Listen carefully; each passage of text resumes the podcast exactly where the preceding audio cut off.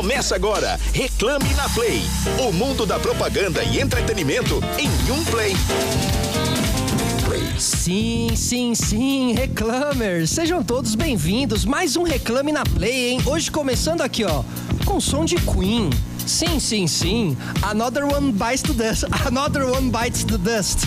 E sabem por quê? Porque hoje é dia de rock, bebê. Sim, 30, há 36 anos, lá em 1985, acontecia o evento que inspirou a celebração dessa data, que era o Live Aid. O evento reuniu bandas como Queen, Dire Straits, The Who, Black Sabbath, Led Zeppelin, entre outras feras aí que honravam o rock and roll naquele ano, certo? Rock and roll que todo mundo fala, né? Ah, o rock and roll morreu, ah, o rock and roll não morreu olha, hoje, com esse dia, pela reação das pessoas nas redes sociais, deu para ver que o rock não morreu. Muita gente falando do dia do rock, né? Detalhe, no Brasil a data é mais comemorada do que em outros países. Aqui, né? Então, isso prova que a gente é um povo roqueiro. Isso prova também que nós temos uma participação especial hoje. Mônica não está com a gente. Está Rafa Brito. Rafa, tudo bem? Bem-vinda. Bem, Fê, tô muito feliz de estar aqui com você. Preparada, é, preparada. Preparadíssima. Nasci pronta. Roger falou, vai, eu vim, tô É aqui. isso.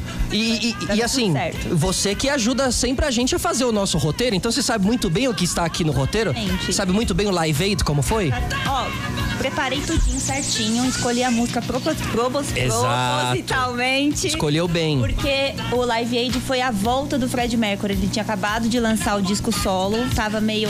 Ah, será o caminho que ele tá indo, pra onde ele vai? Aí ele foi pro Live Aid. Volta pro Queen. arrebentou, voltou pro Queen e mostrou quem manda. Né? E o É Live do Aid, é, esse show dele no Live Aid, é aquele show famoso que depois é reconstituído no Bohemian filme ali, né? O Rhapsody. Isso, o show de encerramento, aquela, me- aquele mega evento que foi o Live Aid naquela época, certo? Bom, Rafa Brito do meu lado e Emerson Souza do outro. Como estamos, Emerson? É isso, tudo bem. Uma semana, uma semana agitadinha aí, né? Agitada. Tem até uma agitação no espaço. A gente vai falar disso já já. É né? verdade, mas eu, fiquei feliz com o agito das- dos últimos dias aí, não sei você, né? É, a sua felicidade é por causa da Argentina, Me, né? me felicidade? Sua felicidade, irmão? Felicidade? muito bem, muito mas bem. tudo bem, mas tudo bem. Pelo menos Tá saiu da bom. fila, né? É, pô, 28 anos, né, bicho? Eu acho, eu acho que o, que o. Como ele chama mesmo esse argentino lá que joga? Messi, Messi, é, ele tá começando, mas tem um futuro brilhante Eu acho, não, eu acho que ele merecia um título com a seleção. Boa, Eu boa. acho Foi legal, foi legal. Foi um momento Bom, boa, bacana. boa noite pra vocês que estão em casa ou em qualquer outro lugar e acompanhando a gente. No espaço. No YouTube do arroba programa Reclame, ou na Rádio Play FM, ou no aplicativo de rádio do Grupo Bandeirantes, que tem um monte de rádio. Verdade, então entra no YouTube, que dá pra você assistir a gente aqui também. Ver a gente aqui no estúdio, belo estúdio da Play FM. Exatamente. Eu, eu separei umas duas notícias aqui pra gente, a gente comentar antes de, de a gente apresentar nossas estrelas convidadas. Boa. Uma delas é justamente essa notícia aí do primeiro voo comercial Que maravilhoso, né? para pro espaço, né? Que o cara a primeira esteve, camada, né? pra borda do espaço, a primeira camada. Que o, que o Richard Branson, que é um dos sócios da Virgin, É. esteve lá com, com alguns. Algum, com, cinco, com outros quatro tripulantes, né? Um dos maiores milionários do mundo usando seu dinheiro pra dar uma voltinha ali no espaço. Foi 20 minutinhos, viu? Foi um bate 20 volta. minutinhos. Foi 20 minutinhos. Chegou lá em cima, deu uma olhada. E tem imagens, né? Se você procurar aí na Imagens, internet, tem. imagens. É muito vai lá no legal. Arroba, é vai no arroba legal. programa Reclame, que tem Boa. uma nota sobre isso, tem imagem, tem um, um, um- um pouquinho desses 20 minutos aí do, do, do pessoal do Ah, espaço. eu achei muito legal, ser assistir o vídeo lá, muito legal, muito bonita a a aeronave, inclusive também, um design incrível. Enfim, tem muita coisa pra acontecer nessa jornada É eh, isso. espacial aí. Mas, mas só pra fechar essa nota é o seguinte, é, vai ter um sorteio, já tá rolando um sorteio aberto pra setembro, para pro novo voo que vai acontecer em setembro.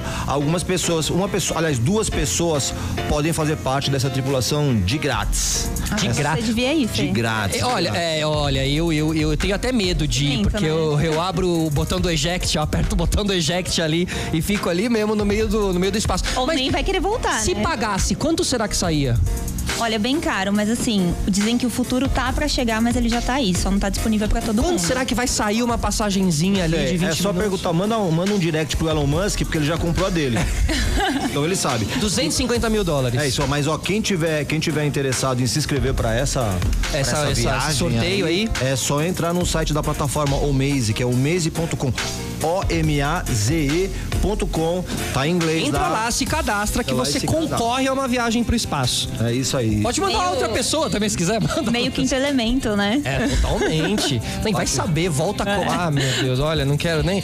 Que mais? Que Vai mais? pra lá e bate fotos. A segunda mensagem, a segunda mensagem, a segunda informação é, uma informação bacana, acho que tem a ver com, com, com o reclame, tem a ver com, essa, com esse momento de otimismo que a gente tem aí, que à medida que o mercado publicitário global se recupera da desaceleração provocada pelo Covid-19 no ano passado, os investimentos em publicidade deverão registrar um crescimento de 12,6 globalmente esse ano, chegando a 665 bilhões de dólares. Trata-se de um aumento em relação ao crescimento de 6,7 e inicialmente projetado, segundo a empresa de serviço de inteligência, o ARC. Só para fechar isso aqui é o seguinte: o- obviamente, o, o agente responsável por esse crescimento é, é- é- é todo esse trabalho digital, todo esse marketing digital que vem acontecendo bacana, todo mundo se digitalizou. Sim. Então isso tá puxando o crescimento. Esse ano mesmo a gente tem um, vai ter um crescimento é, é, em relação ao ano passado de 23,6%.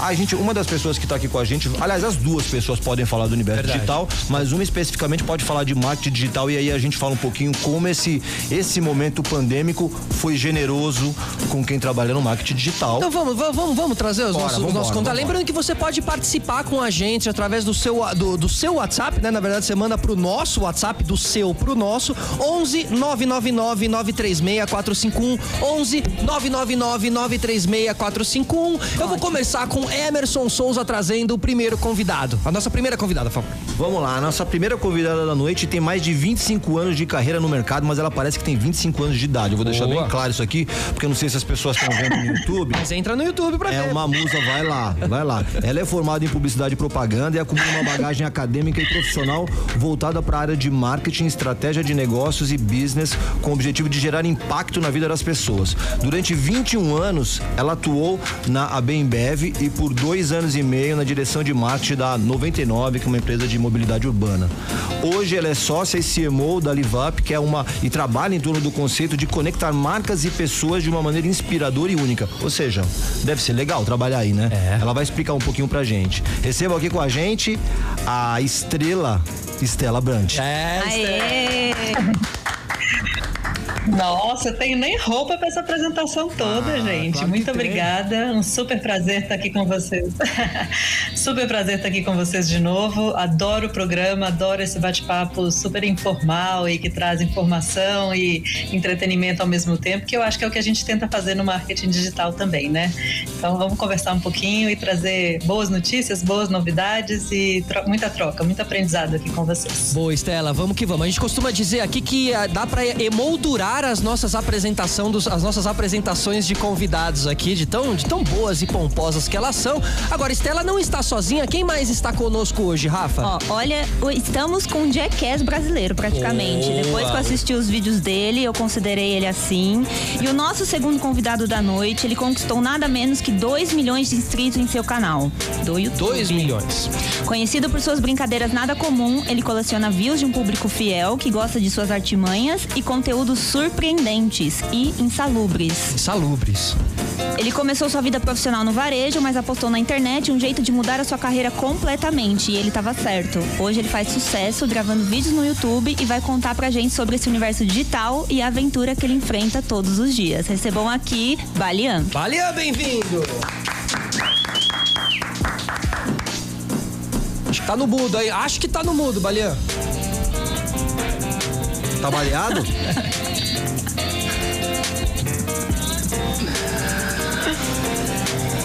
Vamos É, ver. realmente, eu estou adorando estar aqui. Muito bem. A noite é fantástica. Realmente, eu trabalho com a internet, mas o Zoom ainda me trola. Porque nunca é fácil, essa tecnologia nunca é fácil, ela sempre surpreende a gente. Mas vamos começar o nosso bate-papo. O Balian tá ali se, se virando, daqui a pouquinho ele vai, vai chegar com o áudio aqui pra gente. Mas enquanto isso, Emerson, a Estela tá aí, vamos trocar essa ideia com ela. Estela, ó, antes da gente falar é, da Livap, vamos falar o seguinte, e antes de falar também da sua mudança de- dessa área corporativa é, de grandes empresas como você passou para o mercado de startups, que você já acumula duas startups muito legais, por sinal, vamos falar como é que o marketing entrou na sua vida. Por que marketing e não, por exemplo, é, você não foi trabalhar na numa agência de propaganda, você não foi trabalhar em Direito. medicina? É, direito. Ou direito, é. Então, exatamente, eu estava na fila do vestibular pensando direito, publicidade, direito, publicidade. Minha família inteira é de advogados, juízes, então indiretamente tinha um pouco dessa dessa inclinação é, por outro lado, eu sempre gostei muito de física, de química, de biologia, então cada dia eu chegava em casa falando que eu ia fazer uma coisa, né? E ninguém melhor do que as pessoas que conhecem a gente para trazer um pouco de luz para aquilo onde a gente brilha mais, onde a gente pode sair da média e, e trazer um pouco mais de valor para todo mundo, né? E obviamente essa pessoa é minha mãe e conversando comigo, primeiro, um dia eu cheguei falando que eu queria fazer medicina, ela não, filha, senta aqui que a vida é mais do que um hospital e definitivamente eu não teria essa habilidade habilidade, conhecimento e tudo que essa carreira precisa para servir tanta gente e fazer a diferença. E aí passei por engenharia, passei por um monte de outras frentes que poderia ser possível, mas a pessoa que mais me conhece falou: você gosta de gente, você gosta de comunicação, você gosta de conhecer pessoas e é muito apaixonada pelo comportamento humano. Então acho que faz sentido nessa linha. Aí na época eu escolhi então comunicação social, que tinha possibilidade de radialismo, relações públicas, publicidade e propaganda propaganda. E dentro do curso eu acabei escolhendo essa frente de, de publicidade, vendo como que através das marcas a gente conseguiria trazer não só aspectos de cultura, mas também de, de pontos de vistas interessantes. Então, fui me apaixonando pelo marketing. Comecei na área de criação como redatora e a minha sorte era que era a in-house era junto com a área estratégica e eu vi ali onde eu poderia não só trazer mais valor, mas aprender muito e conseguir é, fazer essa migração dentro da, da, empresa que eu trabalhava e aí, enfim, comecei toda a minha carreira na parte estratégica mesmo, de planejamento, de negócio, de insights, de inovação. E aí, enfim, entrei na minha enorme escola que foi a Ambev, fiquei lá muitos e muitos anos em diversos papéis e acabei me jogando aí, me provocando a vir para esse mundo de startups, muito apaixonada pelo que eu via nos festivais de criatividade, tipo o STGSW, aqui no Brasil mesmo vários, via o mundo onde a tecnologia trazia uma possibilidade de resolver um problema real com uma solução real e um poder de escala, né? Então, achei que era hora de me jogar nesse mundo e claramente é um bichinho que pica a gente e que difícil sair dele, porque ao mesmo tempo que a gente consegue aprender muito, a gente consegue trazer uma solução real, de fato, para muita gente. Então, fui primeiro para 99 e quando eu conheci a Livap foi paixão à primeira vista. Juntei a, o meu amor pela comida, pelo mundo da alimentação, por um desejo de construir alguma coisa numa área de base, de necessidade tão grande no nosso país, ao mesmo tempo com uma capacidade de disrupção, de visão e de ousadia que, que me encantaram. Então, estou aí nesse mundo, cada dia mais apaixonada e querendo gerar mais impacto. E quanto mais a gente cresce, mais impacto a gente gera. Com certeza. Estela, é, o que me gerou curiosidade vendo todo o seu currículo, sua carreira, é que você é uma pessoa que claramente não gosta de estagnar. Né? Você está sempre estudando, se desafiando, mudando. E aí você ficou dois anos na 99 e depois foi para a Livap. Conta para mim como é que foi essa mudança radical, esse contraste, né? Porque você estava numa empresa de mobilidade urbana e foi para uma empresa de alimentação saudável. E aí, como é que foi isso? Acho que o grande elo entre as duas é a tecnologia mesmo. O que, o que a gente vê muito em startup é essa possibilidade de, de novo, né? Esse conceito que eu gosto muito de startup é soluções reais para problemas reais com potencial de escala. E a tecnologia é o que permite fazer essa, essa ligação tão forte. E a Livap hoje é difícil explicar se ela é uma empresa de tecnologia atuando em alimentação ou se é uma empresa de alimentação que usa tecnologia para ter excelência e escala. Então, eu acho que a, a, minha, o meu principal motivo de mudança foi, de fato, juntar várias paixões e acreditar num sonho que, por um lado, a gente vê a indústria é, antiga, com, com modelo ineficiente, ultrapassado, alto desperdício, produto ultraprocessado, não tem transparência em relação à qualidade, ingredientes. Por outro lado, a gente vê as pessoas cada vez mais querendo comer melhor, viver melhor, gerar impacto. E, e ainda mais pós um, um contexto que a gente está vivendo hoje, a gente vê o quanto as tendências já se aceleram, né? Tanto de bem-estar, digitalização, personalização. Então, o que eu acho que esse movimento que eu fiz foi muito em busca de conseguir gerar cada vez mais valor e achar uma empresa que tem essa visão, essa ousadia, essa disrupção no seu modelo de negócio e uma capacidade de gerar impacto muito grande. Então, foi juntar o útil ao agradável com muita gente boa que está formando essa empresa. É uma, uma, startup jovem ainda, né? Só tem, acabou de fazer cinco anos, mas que vem dobrando a cada ano e cada ano e principalmente por isso, por ter um produto e uma experiência que encanta e que gera valor para muita gente, para a cadeia toda. E que se conecta, né, com as pessoas, porque por exemplo na rede social vocês apostam muito em influenciadores, né? Porque nos influenciadores certos, que é o que se destaca e se conecta com o público. E como vocês filtram isso? Porque é bem forte essa estratégia, na, principalmente no Instagram, mas tem que ser genuíno, né? Caso contrário, as pessoas não acreditam no que vocês estão propondo. Super, eu acho que essa estratégia é tão vencedora na Livap e a gente é, vem cada vez mais, é, não só crescendo essa iniciativa, mas é, é o princípio básico é que tem que ser de fato muito genuíno. Assim, as pessoas têm que se conectar com os valores da empresa e a gente se conectar com os valores dos influenciadores. E essa relação vai muito além de falar sobre o produto. É de fato o papel que, que a empresa e que o produto traz para a vida das pessoas. E quando isso acontece de forma genuína, o conteúdo vem naturalmente. Então, definitivamente é uma estratégia super é, acertada que a gente teve desde o começo, muito antes é, de eu entrar, porque o time já, já acreditava nisso, já fazia um trabalho brilhante. E o que a gente vai fazer agora é cada vez mais escalar isso, porque mais gente está vendo essa possibilidade de conexão, até porque a gente vem evoluindo muito também como empresa não só com o tipo de produto que a gente oferece, né? Antes era comida congelada, hoje a gente tem um mercado completo para quem quer comer bem. Então, cada vez mais, mais pessoas se conectam com, com a comida boa de verdade e com o nosso propósito, de fato, você trouxe a palavra certa, é conectar as pessoas à comida boa de verdade. Com certeza. É para isso que a gente existe. Falando em conectar, hoje a gente está recebendo aqui Stella Brant, sócia e CMO da Live Up e também Balian, youtuber. Vamos conectar o Balian, que está aqui com a gente, que já está com seu micro microfone ok e que já vai trocar essa ideia com a gente. Ô, Balian, deixa eu te perguntar uma coisa. No começo do programa, a gente falou sobre é, você no varejo e você fazendo essa transição para ir pro YouTube, acreditando na internet, apostando na internet. E a gente fala, apostou certo, deu tudo certo. Agora, falar com o jornal da segunda-feira é muito fácil. Depois que o jogo aconteceu, aí fica fácil. Balian, qual era o tamanho da dúvida que você tinha quando você começou a apostar na internet, no YouTube? É, é, que que era? era? Eram mais dúvidas ou eram mais certezas? Conta aí. Você trocou a segurança da tá, loja primeiro... de secas, né? A segurança da loja de secas arame farpado pela, in... pela in... sabe? Por outro arame farpado. É. A internet. Vocês estão conseguindo me escutar direitinho agora, né? Tamo, tá show. Tá, primeiro queria agradecer aí, primeiro a apresentação, que eu não sabia nem que eu tinha currículo para apresentação desse tamanho. Achei que ia durar uns 3 segundos, então agradeço. É, cara, antes de entrar no YouTube, eu tava completamente perdido. Eu já tinha tentado fazer umas 400 coisas e as 400 deram errado, incrivelmente. E eu tava pronto para imigrar ilegalmente para os Estados Unidos para limpar a privada de gringo. Esse era o maior plano da vida. E eu entrei na loja de arame e de cerca para juntar dinheiro para passagem. O meu plano era pagar um intercâmbio e chegar lá e sumir. Só que no meio do caminho, um amigo meu falou: Ó, olha esse canal aqui. Mostrou o canal do Monark que tava jogando Minecraft. Falou: Ó, o cara que joga videogame ganha dinheiro. Do Eu falei: Flow, Pô, nem né? ferrando, isso é impossível. Isso, o Monark do Flow. É. Por incrível que pareça, o Monark foi que me inspirou a entrar no.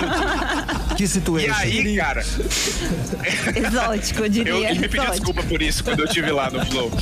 Aí é, eu vi que era possível, que realmente dava para ganhar dinheiro. Eu falei, pô, por que não, né? Já tentei fazer de tudo, já tentei ser surfista, já tentei ter uma banda de reggae, já toquei percussão numa banda de axé, já tentei fazer festa, tudo que você imaginar que eu podia fazer, eu fiz.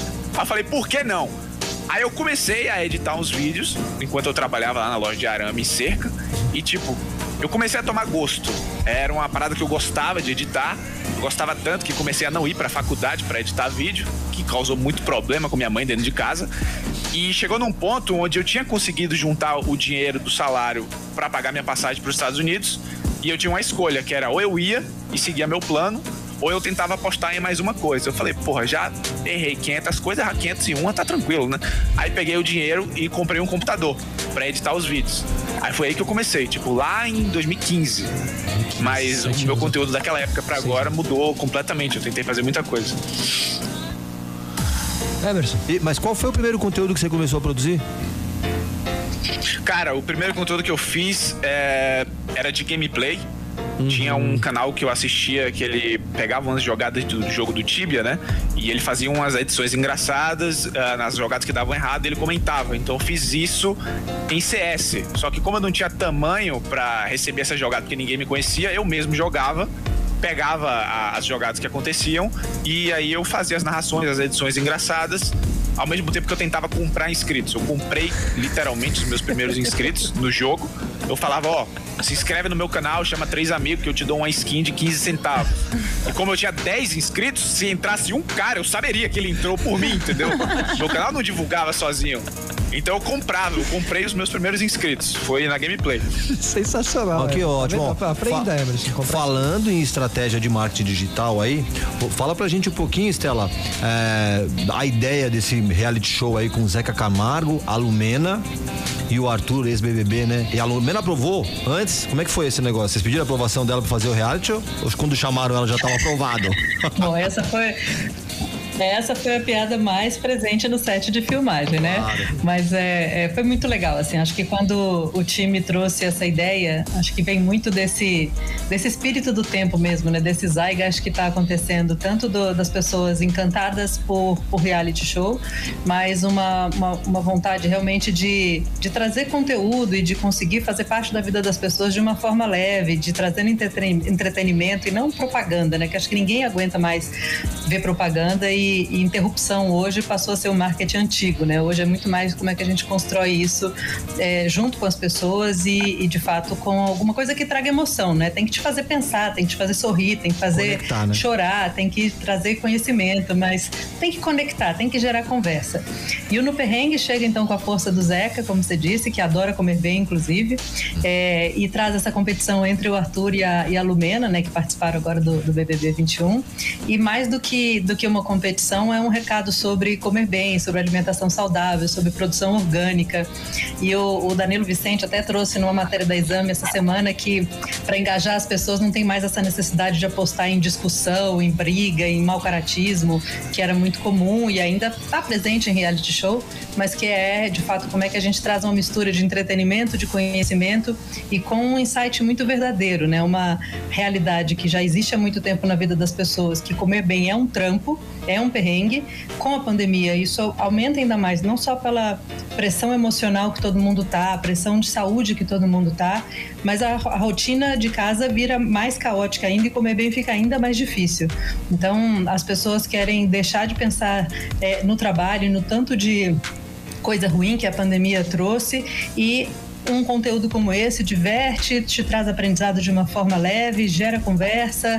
Então, acho que a gente está tentando trazer um conteúdo aí baseado numa verdade humana, com soluções reais, como a gente diz que a gente sempre gosta de trazer, gerando essa conversa, gerando uma troca que, que tem sido muito rica para a gente. Assim, acabamos de começar, mas os resultados estão sendo absolutamente incríveis e todo o retorno que a gente tem do público está sendo muito bacana para a gente não só aprender com ele, trazer mais conteúdos, mas trazer a voz das pessoas à tona, né?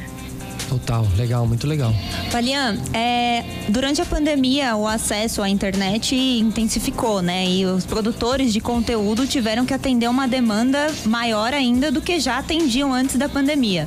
Como é que foi isso para você? E você produz conteúdo também fora de casa, só que não poderia por conta da quarentena. Como é que foi esse período para você de isolamento e de um excesso de produção de conteúdo na internet para atender a demanda da exigência das pessoas? Uhum.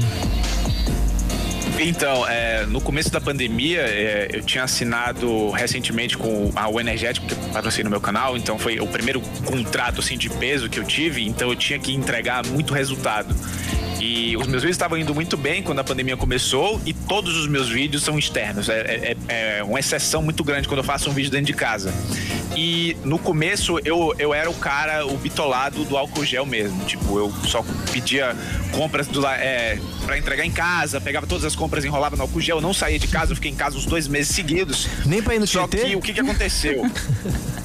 Não, no Tietê eu já tinha ido. Inclusive, Então deveria você ter já tava vacinado. né? imune. De- deveria estar imune. Eu não sei pelo braço que nasceu das minhas costas, mas eu fiz- parceria com um cara de cirurgia plástica e já resolvi esse problema. Aliás, Agora, o depois que vamos aconteceu? voltar nesse assunto porque eu quero saber as consequências dessa aventura. O que, que veio de doença? Beleza. O que, que É. veio? O que aconteceu foi o seguinte, é, o- eu comecei a fazer vídeos dentro de casa, só que eu já estava acostumado, já tinha acostumado o público com vídeos externos e o meu desempenho realmente começou a cair. E eu recebi uma chamada do pessoal, falou, ó, seu engajamento caiu, nosso contrato é de tanto, você precisa entregar tanto. E aí eu fiquei com, com muito medo, então eu comecei a me arriscar, realmente. Eu não deveria estar saindo, mas se eu não saísse, eu ia prejudicar, tipo, diretamente cinco anos de trabalho para conseguir chegar naquele ponto. Então, o máximo que eu consegui fazer foi sair de casa só para gravar os vídeos. Então, eu tava vendo sempre as mesmas pessoas, né? Que é o pessoal que trabalha comigo, não tava saindo de casa. É, eu cheguei a alugar uma casa para fazer alguns vídeos dentro de casa, que foi o maior tempo que eu consegui passar. Então, eu consegui me blindar o máximo possível na pandemia para poder trabalhar. Tive muita sorte, né? De, de ter esse trabalho que me dá essa, essa opção de poder fazer em casa. Então, eu até que me saí bem. É, mas em questão de produzir mais, eu senti que teve um aumento nas visualizações, mas como o meu conteúdo ele era padronizado umas vezes por semana, não precisei fazer mais do que eu já fazia. Mas eu senti realmente que o resultado foi maior. Agora, como já tá, a gente já tá mais é, entendendo melhor como que funciona a pandemia, o que a gente consegue fazer é fazer um teste de Covid. A cada 15 dias a equipe inteira faz um teste. E até então, graças a Deus, ninguém foi infectado, já tem gente que já foi vacinado e agora eu tô esperando minha vez, que acho que é no mês que vem. Amém. Vai, vai. Nossa, eu vacinei essa semana e olha. Sério? Oxi, meu Deus, a noite seguinte foi quente. Mas é isso, é a, é a vacina entrando, descendo redondo, é a vacina descendo. Essa vacina ficou entrando Ó, quanto tempo? A vacina A noite que é isso, que inteira. abuso. A Que noite absurdo, seguinte, que que é mal, era a vacina entrando. ó. Achei Que é estranho isso, isso aí. gente? Como assim? Essa vacina foi forte. viu? Essa foi forte. Ô, ô, ô, Balinha, deixa eu aproveitar e te perguntar uma coisa. Você falou um pouquinho aí sobre uma certa mudança que você acaba fazendo no conteúdo. Assim, ah, era externa e aí começa a fazer interna e, o desempenho cai. Na internet é muito louco isso, né? Porque o público que tá acostumado a uma coisa, quando você muda um detalhezinho, é, é, é, ba- bagunça-se a cabeça, assim, né? Do, do público, assim. Fala um pouquinho. Bagunça. É, eu já tentei fazer isso em, em, em algum momento e tive um- uma, queda, uma queda muito forte de visualização. E eu entendi que se você quiser fazer alguma mudança no seu conteúdo, tem que ser com muita calma e muito planejamento. Você não pode simplesmente sair de, uma, de um A pro B. Tipo, depois que você já cria um público, já cria uma imagem. E eu criei, ah, pro bem ou pro mal, eu criei uma imagem de desafios insanos, ou caríssimos, ou incrivelmente loucos. Total. É muito difícil pra mim sair disso. E teve uma época que eu tive muita pressão na cabeça, de, pô, eu tenho que fazer uma maluquice maior do que a da semana passada. Chegou uma hora que eu, eu fiquei muito mal, então eu tentei escapar disso um pouco, mas eu fiz de um jeito muito amador. Então eu senti, por exemplo, meus vídeos que pegavam entre 800 e 1 milhão, 800 mil views e 1 milhão de views, chegaram a pegar 30 mil Olha. quando eu fiz essa mudança. Então eu tive que voltar pro plano e tentar agora fazer mudar um pouco. Então nos desafios insanos que eu fazia, que era só isso, eu tô mesclando um pouco do meu dia a dia, do meu lifestyle ali no meio, dentro do desafio. Então às vezes o pessoal se, eles se acostumam, eles gostam. Às vezes eu solto um vídeo só do lifestyle, eles não reclamam.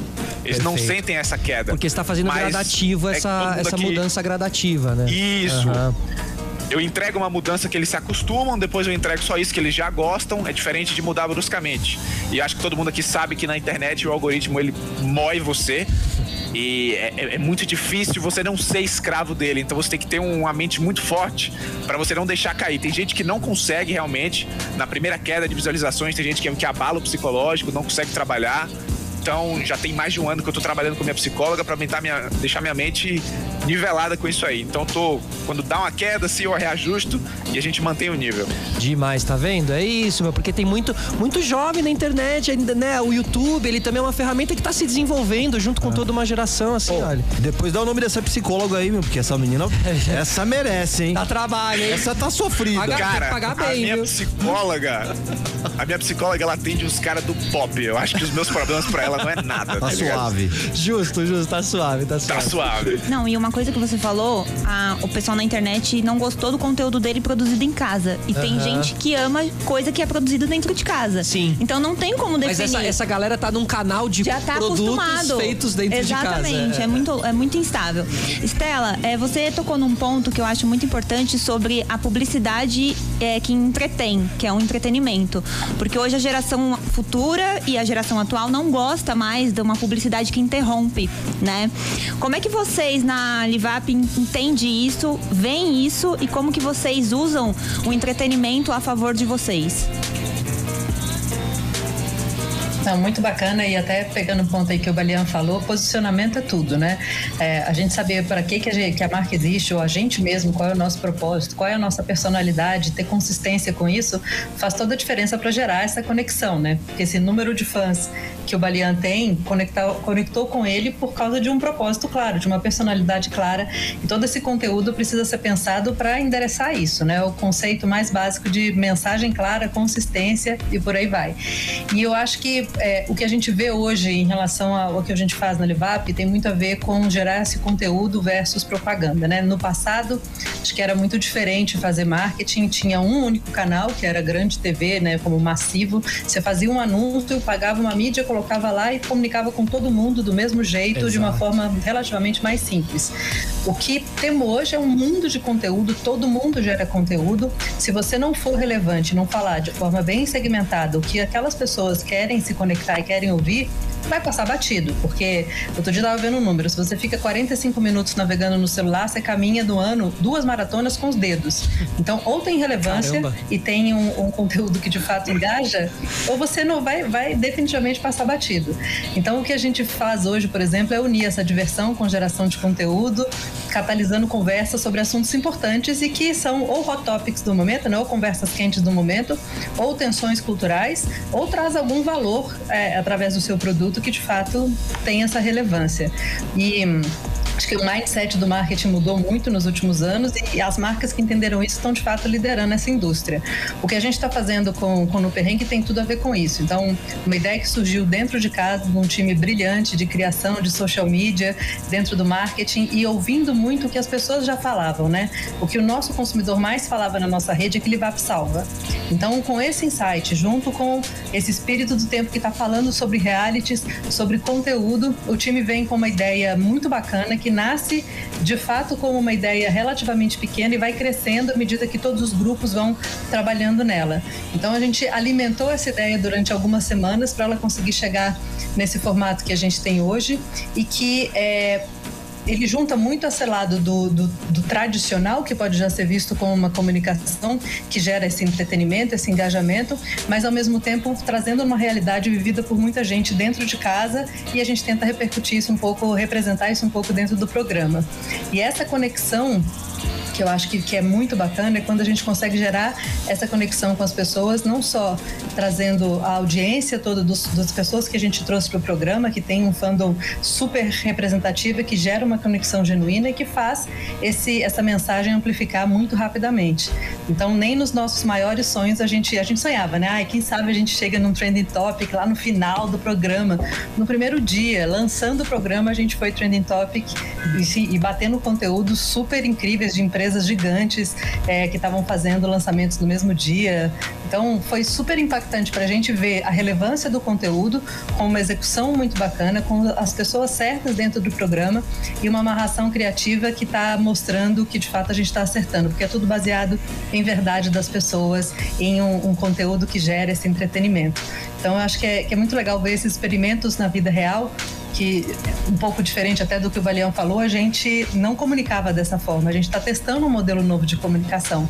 Só que é um modelo que está baseado em verdades. Então, esse insight gera para gente essa possibilidade, essa ousadia de trazer a personalidade da marca junto com o contexto real e junto com soluções que estão se complementando e construindo muito junto. Então, acho que assim, o time brilhou muito trazendo essa ideia, criação Taca liderando o time de criação, Lia liderando campanha, Clebinho liderando interações e a gente vê essa união do time com uma pessoa que pensou esse projeto que é a Carola e que conseguiu unir todas essas pontas e o Bruno junto liderando o time todo. Então acho que é, é um trabalho de um time gigante que pensa junto e que foi crescendo uma ideia que começou pequenininha, foi ganhando corpo e hoje está sendo um grande sucesso pra gente. Bom, que legal. Só para fechar esse lance do reality, o reality continua, vão ter outras celebridades ou parou aí nesses três? Tá só começando. É, é, a gente soltou o primeiro programa, o primeiro episódio essa semana. Ele vai é, caminhando aí até o final do mês, com bastante novidades de episódio. Celebridades eu não vou abrir ainda, porque pode ser que tenham surpresas por aí. Mas o que a gente vê é uma conexão muito grande entre eles e a gente começa a interagir cada vez mais com o público e trazendo um episódio novo a cada semana. E vamos ver quem vai ganhar, né? Porque eu acho que o mais legal agora é acompanhar o reality e torcer aí para quem vai ganhar. Cada, quem ganhar tá levando um ano de live grátis fora doações que a gente vai fazer para entidades que, que eles indicarem, mas vem muita novidade aí ainda. Eu sugiro, recomendo super acompanhar e verem o que, está vindo por aí. É isso aí, fiquem ligados então, tá rolando tudo por aí, vocês não perdem por esperar. Emerson, e aí, vamos continuar a nossa, a nossa resenha? Lembrando, daqui a pouco tem batalha cultural, hein? Sim, vamos sim. A gente passou aqui, para quem estava acompanhando a gente no YouTube, a gente passou um trechinho de um vídeo onde o Balinha montou um manicômio na casa dele. Eu não sei se ele montou o um manicômio ou se ele só escreveu manicômio. ô, ô Balian, qual foi o desafio para montar isso e o que, que deu no final? Porque a gente passou um minutinho do vídeo, mas conta pra gente o que aconteceu. Se alguém sobreviveu, alguém ficou são depois disso? Cara, isso aí é meio difícil porque todo mundo que topou participar disso era meio maluco, né? É. É, eu tinha. Eu morava numa casa que era maior e tinha um estúdio lá. E eu queria fazer esse vídeo, né? Eu tinha ideia de fazer 24 horas no manicômio, 24 horas numa prisão, é, nesses lugares assim. Só que não é fácil ter acesso a esses lugares. Então, às vezes, eu tenho que improvisar. Eu já fiz uma prisão na minha casa, eu acabei fazendo um manicômio também. Deu um trampo do caramba, foi uns quatro dias só para montar a estrutura, que eu tive que comprar não sei quantos quilos de espuma para poder fazer o quarto acolchoado, e depois deixar ele todo branco, comprar roupa pro pessoal ficar tudo branco e deixar o pessoal lá dentro. Não era mais fácil fazer uma cracolândia? efeito. Cara, não sei, acho que eu poderia ser cancelado, né? Ia ser Talvez, meio, meio né? zoado. Eu acho que Inclusive, é, inclusive, é, o pessoal me alertou depois, porque eu gravei o vídeo e tava dando o nome de hospício, que hospício aparentemente é uma palavra que não é bom usar mais. Eu não sabia, acabei usando, mas graças a Deus não fui cancelado. É, a gente ficou lá várias horas. A graça, a, a ideia do vídeo era para ver quem ficava mais tempo, né? Teve menino que, que acabou desistindo e tudo mais. Teve gente que não aguentava mais de tédio. Teve gente que não aguentava mais é, ficar olhando o quarto branco para cima e para baixo. É, de fato, ninguém ficou é, enjoado, nem nada do gênero. É, algumas, muitas pessoas disseram que a gente estava com os amigos lá, estava se divertindo, estava conversando, então isso deve ter ajudado. Eu não sei de fato como que é ficar 24 horas trancado sozinho. Deve ser perturbador em algum nível. Uhum. Mas como eu tô sempre com os meus amigos, é sempre mais diversão, do, pelo menos pra mim, é sempre mais diversão do que o desafio.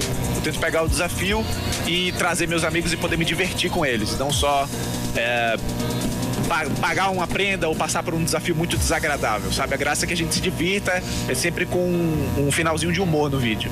Mas é legal ter essa, ter essa visão de que é trabalho e também é, é diversão, né? Senão se virar um só, só trabalho, aí vai Sim. complicar, né? E da onde você tira essas ideias doidas? Manicômio, prisão? Tem uma série na Netflix, né? Que o cara ele experimenta uma prisão a cada país. Ele fica um dia. Olha, Foi ótimo. daí que você teve essa ideia, né? Não, não foi. Inclusive eu já vi essa série, é, é, é muito é legal. É, eu pego referência de muitos youtubers é, estrangeiros, né, dos Estados Unidos principalmente, e algumas dessas ideias que eu faço, é, eu pego, ou eu pego de algum canal estrangeiro que já fez, geralmente os desafios que eu faço, as pessoas elas não reproduzem como é que eu vou dizer assim, sem querer detonar ninguém, não reproduzem com o máximo de que elas poderiam. Por exemplo, quando eu faço uma prisão, um manicômio, eu me esforço para tentar deixar o mais real possível. Eu invisto dinheiro realmente. Cada vídeo meu vai entre 2 a 7 mil reais para produzir. Caramba. Então eu não tenho medo de, de gastar no vídeo para ficar imersivo, Legal. sabe? Então algumas ideias eu pego de alguns youtubers de fora, outras é, eu junto entre uma ideia que eu vi no canal e outra ideia que eu vi no outro. Então, como eu já estou fazendo isso há uns dois anos, já tem uma linha de conteúdo. Então é fácil eu sentar, me reunir com os amigos assim, umas duas, três horas, saio umas 5, 10, 15 ideias fácil. Ô Estela, a gente tem uma pergunta aqui para você da rede social do Ancap Posto, um user meio exótico. É. É, ele tá perguntando se as marcas podem adentrar em todos os tipos de mídia ou tem que ser exclusivo de alguma mídia social. Como é que vocês veem isso na Live Up? Vocês são mais ativos no Instagram? Como é que é? A nossa maior base hoje está no Instagram, mas eu acho que o, o, principal da gente entrar em qualquer rede é a gente ter um, um, um papel nessa rede, né? A gente saber o que, que a rede, é, como é que ela funciona, o que, que são os principais é, pré-requisitos dessa rede. Então, por exemplo, se eu vou contar sobre como é feito um bolinho de cenoura, no Instagram eu vou contar de um jeito, no Facebook eu vou contar de outro, no Twitter eu vou contar de outro, porque eu não posso contar o que eu quero, eu tenho que contar com a, a, característica daquela rede, né? Então acho que sim, pode estar em todas as redes, desde que você tenha essa, essa customização de conteúdo para o que a rede se propõe. Senão, claramente, você vai ser um peixe fora d'água lá. Então hoje a gente está mais concentrado no, no, Instagram, mas claramente, junto com, com o time que a gente está montando, estamos definindo nossa estratégia dentro de cada rede, o papel de cada uma para a gente e, eu, e a gente como é que tira o melhor daquela rede. E eu acho que isso está sendo muito importante para a gente conseguir falar outras linguagens e entrar no momento certo em cada uma das redes, não só para surfar o momento delas, mas também para trazer um conteúdo relevante para a audiência que está lá. A gente escolher a mídia é estar onde as pessoas estão, né? E se as pessoas estão nas mídias hoje, a gente tem que conseguir estar tá lá com esse papel e gerando esse valor. Então, acho que é, que é super bacana e super importante essa customização de acordo com a rede. E é isso, né? Todos os reclamers aí que estão ouvindo a gente, a gente ouve o lado da empresa, a gente ouve o lado do criador aqui e os dois estão falando a mesma coisa, assim, você tem que ir entendendo a rede que você está e se adaptar, né? É um, eu acho que é um híbrido entre o que a gente quer apresentar como né, comunicador e também o que o público é, espera receber, assim. Então, sim, você precisa adaptar o seu conteúdo, adaptar para melhor, adaptar para entender as coisas e eu acho que a partir daí você consegue fazer uma boa, uma boa química e um bom mix. Bom, a gente tem aqui toda semana o nosso quadro. Oi, desculpa. Nada, eu ia só complementar. Eu acho que mais até do que adaptar para a rede é criar junto com a rede, né? Não só entendendo o potencial dela, mas olhando para antigamente, né? Você não ia fazer um anúncio de rádio e colocar na TV. Aqui é a mesma coisa. Você faz um anúncio para o Instagram, você faz um conteúdo para o Instagram, e você quer fazer ele caber no Twitter, não vai caber. Você precisa criar pensando nele. É. E vocês me provocaram aqui quem é a celebridade que está vindo aí pela frente, né? Então eu queria aproveitar e fazer um convite ao vivo para o Balian, celebridade máxima aqui hoje. Vou te, se você topar, ó, te mando um kit em casa para ver como é que você se vira e cozinha saindo do perrengue aí do dia a dia. E aí a gente constrói um conteúdo junto. Tô arriscando super aí nos seus conteúdos malucos, ó. Mas se você topar, a gente pensa um conteúdo junto aí. Topo demais, eu não posso me dar luz de recusar nada. De tudo que eu já fiz, eu topo tudo. maravilhoso, maravilhoso. Fechou, é o, vamos, vamos armar isso. Quente, né? É o reclame unindo, unindo as pessoas aqui. A fome com a vontade de comer. E não vai ser a primeira vez que isso vai acontecer aqui a partir do nosso, do nosso reclame, certo? Então, olha, le, fa, falando nisso, vamos, vamos trazer o nosso quadro que a gente traz toda semana. A gente fala um pouquinho sobre dicas culturais que a gente assistiu, ouviu ou leu durante a semana. E os nossos convidados têm a missão de escolher em qual dessas três dicas eles apertariam o play, tá bom? Então a Rafa, eu e o Emerson daremos dicas e aí vocês escolhem em qual vocês apertariam o play. Então vamos ao nosso quadro. Atenção, atenção. Batalha Cultural. Sim, batalha cultural. Rafa Brito, o que, que você trouxe pra gente? Tô me sentindo desafiada hoje. Vamos Minha lá, primeira é assim. dica tem que ser. É, o bicho né? pega. Eu tô assistindo uma série que tá me deixando sem fôlego todas as noites. Chama, hum. chama Rainha do Sul. É com Alice Braga. Se passa no México e ela vira a maior narcotraficante é do brasileira México. a série? Não. É americana, Não. mas se passa em Dallas e no México. E assim, a Alice Braga está lindíssima lindíssima. Aliás, ela foi a atriz que mais recebeu dinheiro em Hollywood ano passado. É mesmo? A Alice, é, é mesmo de mundial, assim? É, é, é contadora? é porque ela virou traficante. Exato. E assim, a primeira série de narcotráficos que coloca mulher em protagonismo. Uhum. Então, assim, é ela e mais uma traficante em Dallas. Todo dia uma aventura, todo dia você acha que ela vai morrer, todo dia ela, você acha que ela vai encontrar o Pablo Escobar. E assim, é maravilhosa. Tá na Netflix. É na AB... Ah, não, tá na Netflix. Na Netflix. Acho que foi produzida inicialmente por alguma emissora emissora Eu sei que americana, acho passava que na a Fox. ABC. Ah, na Fox, não, tá bom, pode não sei ser. se é. ABC, mas eu sei que passava na Fox. Pode ser, pode ser. Então, assim, vale super a pena. A série começa com três episódios, são cinco temporadas. Tranquilo de assistir. A Rainha Uma do delícia. Sul. A Rainha do Sul Legal. tá na Netflix. E assim, gente, ela tá numa chiqueza. Traficante. E a Alice Braga é maravilhosa. Alice Braga, Alice né? Braga Ela é um orgulho nacional, né? Sim, pô, com certeza, Ela cara. chama Teresa Mendonça. Teresa Mendon, Men- Mendoza. Mendoza. Mendoza. É, então, a, a Rainha do Sul, primeira Rainha do dica. Sul, que tem até uma versão série- mexicana. Tem uma, uma versão dessa um série livro, mexicana. Ah, um, livro, é tá, uma, é uma É série que foi daí, né? adaptada num livro. E assim, a primeira série que coloca mulher traficante em protagonismo. Então, gente, vamos dar. Estela, o ponto é pra mim, tá? Não queria falar nada, não. É, pô, calma que eu vamos venho. valorizar as mulheres. Calma que eu vou trazer a, co- a competição aqui. Everson Souza, vamos lá. Sempre. Eu, tra- eu trago uma série que também traz uma mulher como protagonista. De um jeito bem diferente. É verdade. Essa é brasileira, é uma série documental. Elise Matsunaga era uma vez um crime. Essa série deu o que falar. Pra quem tá em casa e talvez não lembre o que aconteceu, a Elise Matsunaga era casada com um, um empresário, eh, um dos herdeiros da Yoki, que era uma das maiores empresas do ramo alimentício brasileiro, e ela confessou ter assassinado o marido e, e também preparado um picadinho com ele. Aham. Então gerou uma gerou muita revolta naquele momento e tal e assim se passaram nove anos e a série de lá pra cá ela não deu entrevista pra nenhum veículo e agora Se isolou. ela, e aí ela reapareceu num documentário. se isolou presa, né? É. Em Tremembé. É.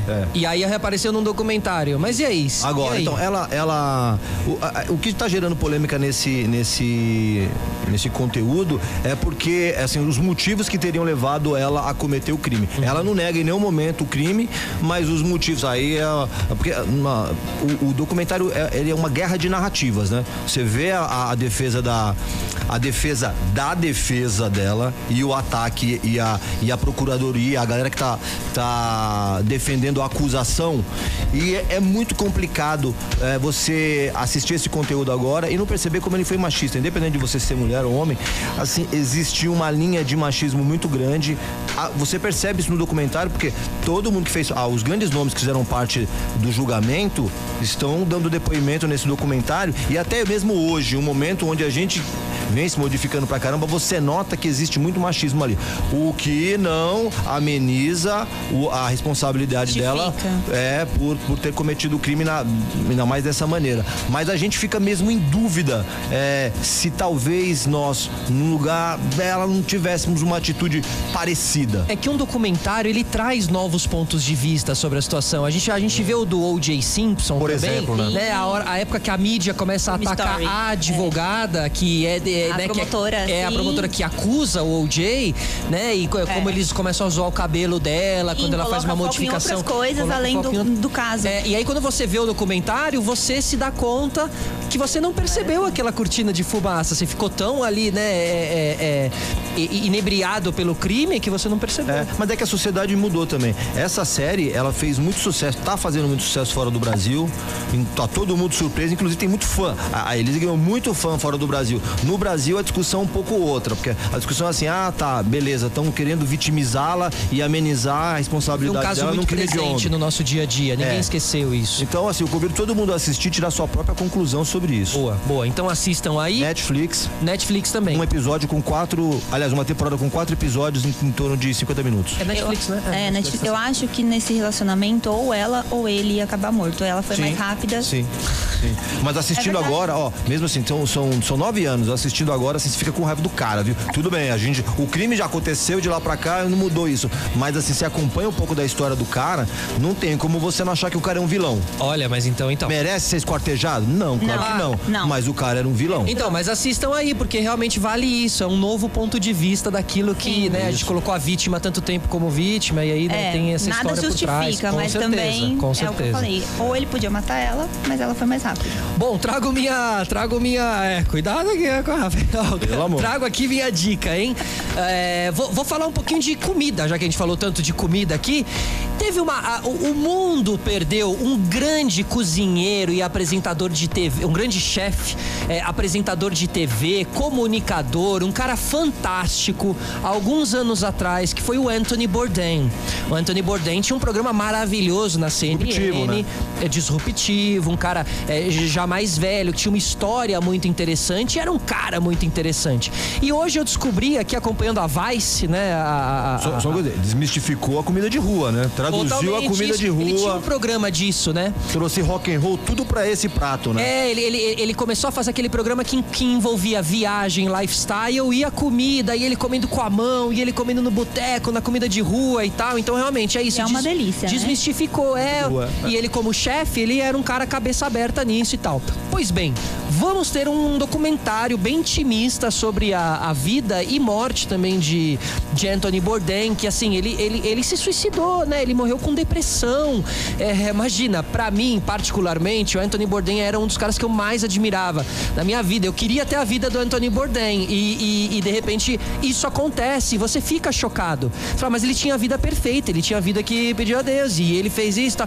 Então, assim, dizem que nesse documentário você passa a entender um pouquinho melhor tudo o que aconteceu. O documentário ainda não saiu, ele só acabou de ser anunciado. Eu trago aqui realmente como uma novidade aí. Ele provavelmente vai ser lançado primeiro nos Estados Unidos e depois passará aqui pro, pro Brasil. Eu trago novidades aí futuramente, mas quem não conhece Anthony Bourdain, vale procurar aí também pela internet, que é um cara maravilhoso, certo? Essa é minha dica também. Sim. Envolvendo comida, que eu também tô tentando comprar, né? comprar, nossa, comprar os nossos convidados aqui. Ah, Percebi. É jogo baixo. Exatamente. Pois bem, começando pela Estela. Estela, qual que foi a. Fica à vontade, pode votar em quem você quiser, que a gente não faz pressão. A Rafa vai ficar feliz. Pode... Pô, se você tivesse indicado aí uma série nova que tá surgindo no Perrengue, nos canais da Livap, você já tinha meu voto, né? Essa você já indicou. Mas vamos lá, não posso dar três votos, não? Pode, pode. ah, mas essa inclusive ainda tem cupom de desconto, hein? Então essa aí todo mundo ganha. Depois no final do programa, se alguém quiser, eu dou um cupom aí. Queremos. É, pode dar três votos? Pode. Não. As, as, as, três dicas são muito boas. se não puder, eu vou votar na Rafa, porque mulheres estão sempre unidas. Aê. Mas se puder, obviamente, Gata. minha paixão pela alimentação e por histórias interessantes, eu daria três votos. Então vocês que mandam. e, Balian, quem, quem que você vai votar? Cara, hoje eu vou votar na Rafa, porque eu, eu sou um cara muito viciado em séries e eu assisti a série Narcos e foi uma das séries que eu mais gostei. E eu, pelo que ela falou ali, tem muita coisa a ver. Tem. Então, inclusive já tava aqui anotando que com certeza vou assistir Assista, hoje o primeiro episódio. Me conta. O primeiro episódio você já falece. Beleza. É isso. Entretenimento. Entretenimento garantido pra, pra noite hoje aqui. Não, e olha, e olha só, tudo só série matadora, né? Outra fala, no primeiro episódio você já falece. Meu Deus. só série matadora. É o tipo de série que eu gosto. É isso. Muito bem. Deixa eu aproveitar você aí, Balinha. Como é que começou sua relação com marcas? Porque hoje, só que no programa você já recebeu um convite, mas a gente sabe que você tem uma relação com marcas aí. Como é que foi a chegada? Você ficou surpreso quando você falou assim, meu, tem marca que quer entrar no meu conteúdo? Conteúdo? Ou você já esperava? Cara, é tipo, eu sabia que era possível, né? Quando eu entrei no YouTube, não, não foi, eu não fui um dos caras que desbravaram o YouTube. Então eu sabia exatamente o que, que poderia acontecer, qual era o potencial do canal. Então eu já trabalhei buscando isso. Eu sempre tentei desenhar o meu canal para que ele fosse comercial. Então, é, eu sempre filtrava o que, que, eu ia postar, palavrão, essas coisas eu tirava ou, censurava. Eu sempre fiz pensando no business. Quando acontece, né, da primeira marca falar, ô, oh, quero anunciar no teu canal, é um, é um choque, é uma felicidade. É, foi incrível, porque quando chegou a primeira marca, eu custeava os vídeos que eram muito caros com o dinheiro que eu ganhava do YouTube, então fiquei bem um ano sem ficar com nada para mim, além do, do, aluguel do lugar que eu morava.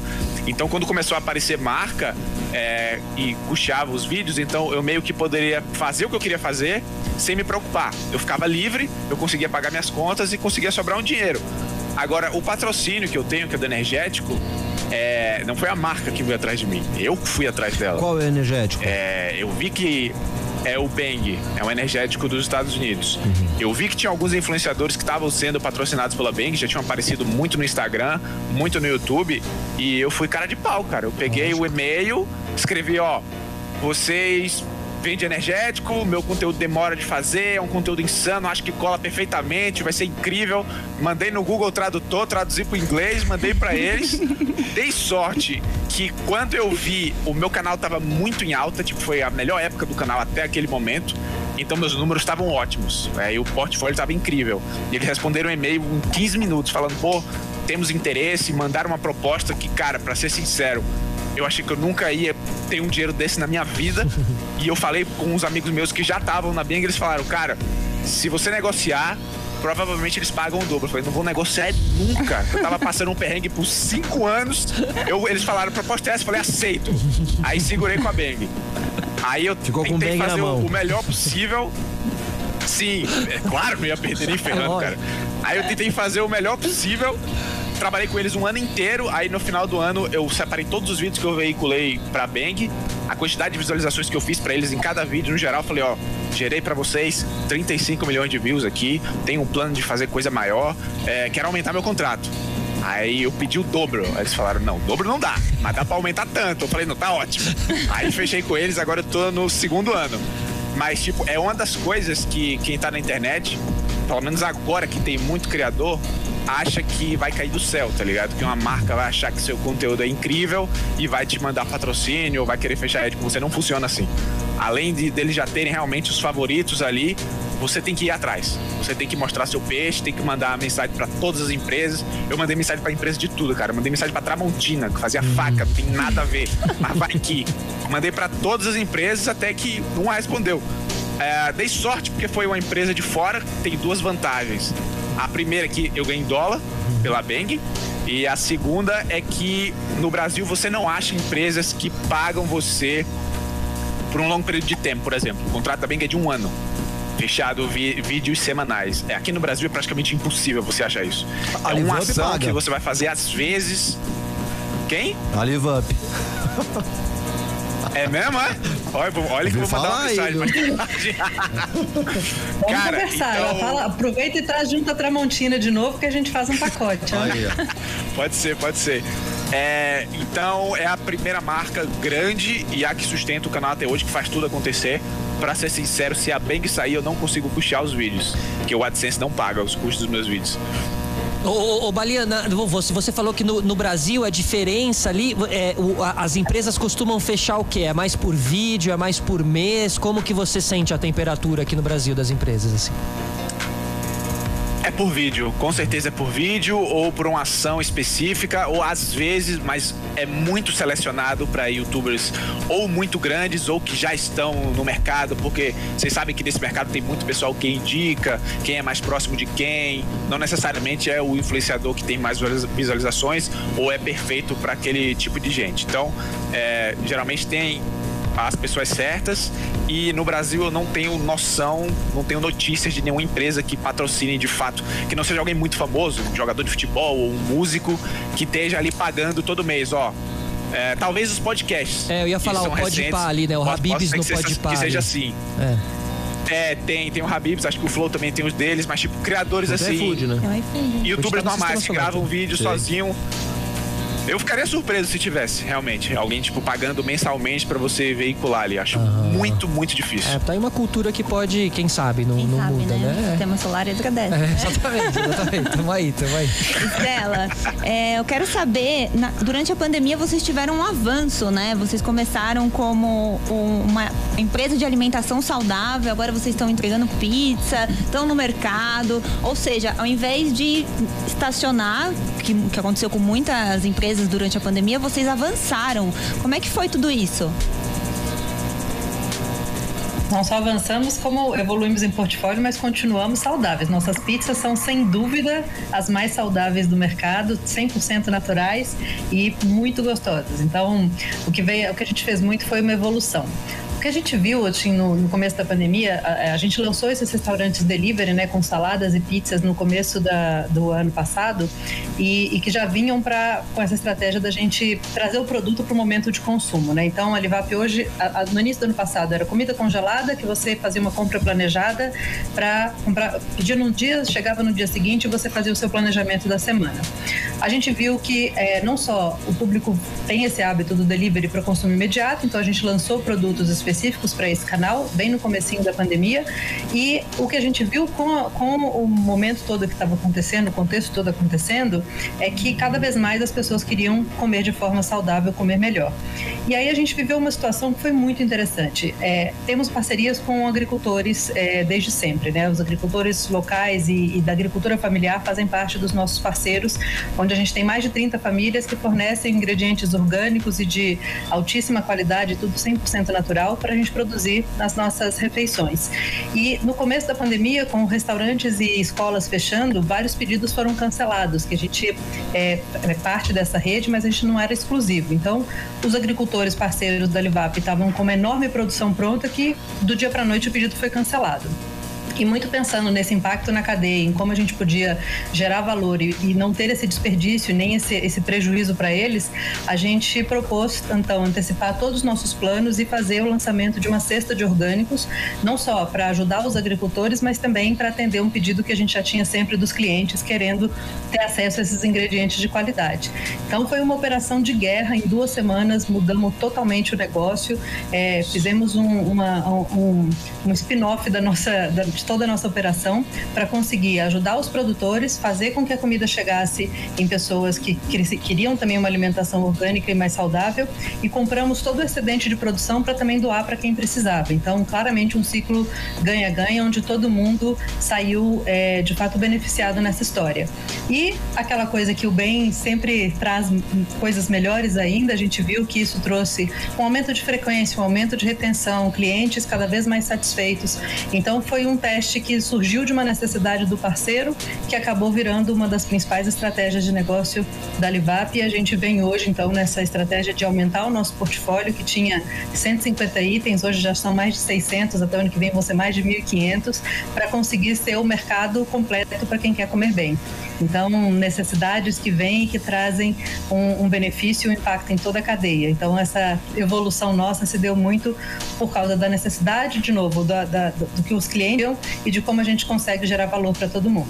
Foi um momento ruim, mas que para vocês foi bom em questão de empresa, né? E como é que vocês escolhem o que vai pro portfólio de vocês? Como é feito isso? Quem prova? Posso provar? É, posso fazer parte? Posso fazer parte. Porque assim, as pessoas estão buscando uma Muito alimentação legal. mais saudável, só que é difícil encontrar uma empresa que ofereça uma alimentação boa, de qualidade, que tem tempero, que não seja aquela coisa uhum. artificial, aquela coisa plástica, né? Só porque é saudável. Não, total. Acho que a, a, história de surgimento da Livap foi muito em cima disso. Né? Os dois fundadores, o Vitor e o Henrique, é, trabalhavam no mercado financeiro. O Henrique também tinha outras, outras, outros trabalhos e eles viram essa necessidade na pele. Então, queriam comer bem, não tinham tempo e não viam essa proposta por nenhum player do mercado, nenhum, nenhuma marca do mercado. Então, o famoso clique que dá de se a gente pode mudar um cenário e conseguir revolucionar uma indústria, disruptar um mercado, é, por que não fazer isso? Então, todo negócio surgiu de uma dor pessoal, entendendo o tamanho do mercado, a necessidade das pessoas e, e essa possibilidade de, de disruptar o mercado, olhando para a cadeia como um todo e trazendo valor para toda ela, fez com que a Livap surgisse lá atrás com uma proposta muito única que juntava comida boa, saudável, prática e através da tecnologia conseguir ter essa eficiência e essa escala muito grande. E a partir do momento que a Livap vai crescendo, a gente foi acoplando e, e trazendo novas soluções, muito tentando proporcionar proporcionar não só esse mercado completo para quem quer comer bem, mas como uma experiência que encanta, que eu acho que é um dos grandes diferenciais que a gente tem, possibilitados pela tecnologia, tanto no que vai é, né, de contato com o consumidor, seja o aplicativo, o site, mas principalmente em toda a operação, garantindo desde controle de estoque, uma logística toda integrada, uma última milha eficiente, mas que a gente consiga ter o contato com o cliente em toda a cadeia. Então, ser direto ao consumidor traz essa vantagem que é conhecer todo o nosso cliente a fundo, entender os hábitos e co-criar junto com ele. Então, vocês querem criar junto com a Livap, é só ser cliente que você já vai participar disso e a gente consegue não só ter essa troca contínua no dia a dia mesmo, com entendendo o que você gosta, por que você gosta, o que você não gosta, o que você precisa, e a gente vai melhorando o nosso portfólio, ampliando e mudando as receitas para conseguir atender esses clientes. Então, para criar junto com a gente é só fazer parte do, dos clientes da Livap que a gente já vai totalmente incluir vocês no processo inteiro de, de criação, de desenvolvimento, de melhoria, enfim. É um processo de melhoria constante mesmo. Isso aí. O, o, ba- o Bailan, Balinha, é. Bailão. Oi. Bailão. É. Tem uma, não sei se você lembra, em 2008, não sei nem se era vivo nessa época, viu? Se tinha nascido já. Em 2008 teve um padre que resolveu. Tô velho já, tava nascido. Ah, né? Tava nascido já. É. Tava aprontando por aí já. É um padre que resolveu fazer um, um- um- Era um ativista que resolveu fazer um- uma manifestação, subiu com os balões de gás. era, ele era baloeiro também. É, não, era paraquedista, era bailô. O ba- Ele era baloeiro igual você, né? Ele era Muito ba- bem, muito vai. balhaneiro, ele era balhaneiro. Bailaneiro. Ele saiu com esses balões aí e nunca mais voltou, né? É. Então ele tava Sim. até era até uma ação para chamar, era uma ação para chamar um pouco a atenção de todo mundo para para angariar fundos para montar um, um certo. espaço, é para montar um espaço espiritual para os caminhoneiros e tal e tal, lá no, na, na cidade portuária de Paranaguá. Não deu certo, o cara sumiu. Por que você não tenta fazer esse, esse vídeo agora e filma tudo pra gente para facilitar te encontrar depois? Eu acho que não é. Eu acho não. que é eu já fiz né? um vídeo desse, eu vou repetir conteúdo, não, não vai ficar Como é que legal. foi? Como é que foi? Eu já fiz um. Eu fiz um vídeo é, que eu tentei voar com mil balões, que claramente mil balões não eram o suficiente. Eu também não ia me arriscar a sair voando e, e sumir. Então a minha ideia era que eu pelo menos tentasse compensar uma parte do meu peso e, dar, e desse aquele pulo, tipo os caras na lua, sabe? Com a gravidade meio Aham, baixa. perfeito. Aí eu consegui mil balões, consegui uma parceria lá com a empresa de gás hélio, porque gás hélio é incrivelmente caro, eu não sabia. É, eu cheguei aí lá, fazer os cálculos com o cara, eles têm os cálculos, cara, em catálogo, do quanto a quantidade, a quantidade de peso, quantos balões você precisa para levantar. Eu acho que era tipo, cada balão era 10 gramas ou alguma coisa assim. Então, tipo, Caraca. Pra eu ter gás hélio e balões suficientes pra levantar o meu peso, e eu nem sei, não sou muito pesado, porque eu sou magrelo, tinha o quê? 65 quilos, 70 no máximo, era 42 mil reais de material. Nossa. Então era impossível, não, não cobria nunca. É, eu fui descobrir isso depois, então eu tentei pelo menos pegar a maior quantidade que eu conseguia, que entrava no orçamento do vídeo, pra ver se eu conseguia dar aquele pulo. Infelizmente, não consegui, mas perdi um brinquedo. Amarrei um boneco pra ver como ia, foi embora, foi pra estratosfera, sumiu o Max Steel, foi embora. Olha que. Não, Cara, você sabe que tem gente que faz na- no, YouTube. na lua. É, no, no YouTube tem isso, balões, ba- balões meteorológicos é caseiro pra você fazer o balão meteorológico em casa. E aí a galera bota uma GoPro com, com GPS e aí só, né, você solta o balão, o balão vai pra estratosfera, ele, ele explode em dado momento e essa câmera GoPro vai Perde cair em tal GoPro. lugar. Só que aí você vai atrás porque você tava com Você tem você tem GPS. coisa. GPS. É, então tem várias imagens da galera mandando coisa pro espaço. É louco porque você co- você consegue ver a curvatura da Terra e ela já explode. Estratosfera, né? Ou seja, ali no, no meio do caminho ali, né? Da onde pulou o Félix ba Baumgartner da, da Red Bull ali, ó, o pulo da estratosfera foi Como nesse. que eles recuperam a câmera? Ah, é, a câmera cai, né, na Terra e eles vão, eles estão com o GPS ali, eles vão atrás e acham. Pô, mas da estratosfera Cara, ela não ela não. É, é- é mal- malucamente, é, mesmo estando na estratosfera, ela cai numa, numa linha meio reta, assim. Não é que ela vai parar em um outro país, ela fica relativamente perto, porque é, querendo ou não, uma subida e descida, assim. Então, as distâncias não são tão malucas assim. Dá pra você recuperar. Aí, dava pra te encontrar, bicho. É, pô, dá pra te encontrar. Cara, eu, Fácil. eu acho que se ela caísse, ela ia estourar. Eu, eu pensei em fazer algo Faz parecido. É, eu pensei nisso só também, que a minha ideia era deixar ela presa num barbante pra eu poder puxar ela de volta. Só que tanto Haja barbante, barbante. subindo é, deixa muito mais pesado. Aí ela não consegue. ir. Aham, faz sentido. eu achei que eu provavelmente ia perder a GoPro. É, não, mas depois dá uma olhada no YouTube ali. Acho que tem uns vídeos sim. Se eu, se eu não me Ó, engano. eu acho que você podia armar, cair lá na praia de Flamengo, lá, do, lá no em Lauro de Freitas, do, do lado ali de Estela Mares. Acho que ia ser legal você chegar ali assim, né? Eu não entro lá, não. Depois que eu tava surfando lá, vi uma barbatana, eu nunca mais volto lá. É sério ali? Sim. Lauro, ali Caramba, é a tá região, louco. a região do. Qual aquele resort que tem ali que a, que a seleção brasileira sempre fica ali em Estela Mares? É mais conhecido. A seleção fica Cara, ali geralmente quando vai pra Salvador. Ah, tem o Catuçaba, tem o Gran Hotel Estela Mar pra pagar Acho que é o Gran Hotel. aqui, ó, pessoal. Acho que é o Gran Deve Hotel. ser um desses dois. É, que é onde a seleção fica. É ali no, no, em Estela Mares, né? Podia cair ali, cara, mas se tem Ah, é, tubarão. tá, tá no mar, né? O tubarão mora no mar, então, É, querendo né? ou não, ele tá em algum, algum lugar ali, né? Pra que arriscar? Deixa É, ele a ficar no é Tietê deles, né? mesmo. Não é Deixa ele ficar no Tietê. A casa né? dos É, tubarões. Não, né? só, só pra fechar isso, acho que foi hoje ou ontem, não teve um, um cara que tem uma linha, uma linha de trabalho no tipo de Jackass aí que foi atacado, que, que tava fazendo, tava fazendo, não sei qual que era. Tá gravando um vídeo. Tava gravando um vídeo. Ousado? um- é, no mar cheio de tubarões, aí quase um. quase perdeu o dedo. Você viu esse negócio hoje? Saiu hoje nas redes sociais. Um cara da linha do Jackass. Eu tô procurando aqui agora. É, dá uma olhada aí. Ele foi fazer um vídeo e. e, e se, Se deu mal. Se deu mal. A Quase Jackass perdeu- é mordido por tubarão durante gravação. É isso Caraca, aí. ó. Você vê como é. Era pra ser você, viu? Era pra ser você estrelando isso aí. Não, não, não, no Tietê não tem tubarão, não.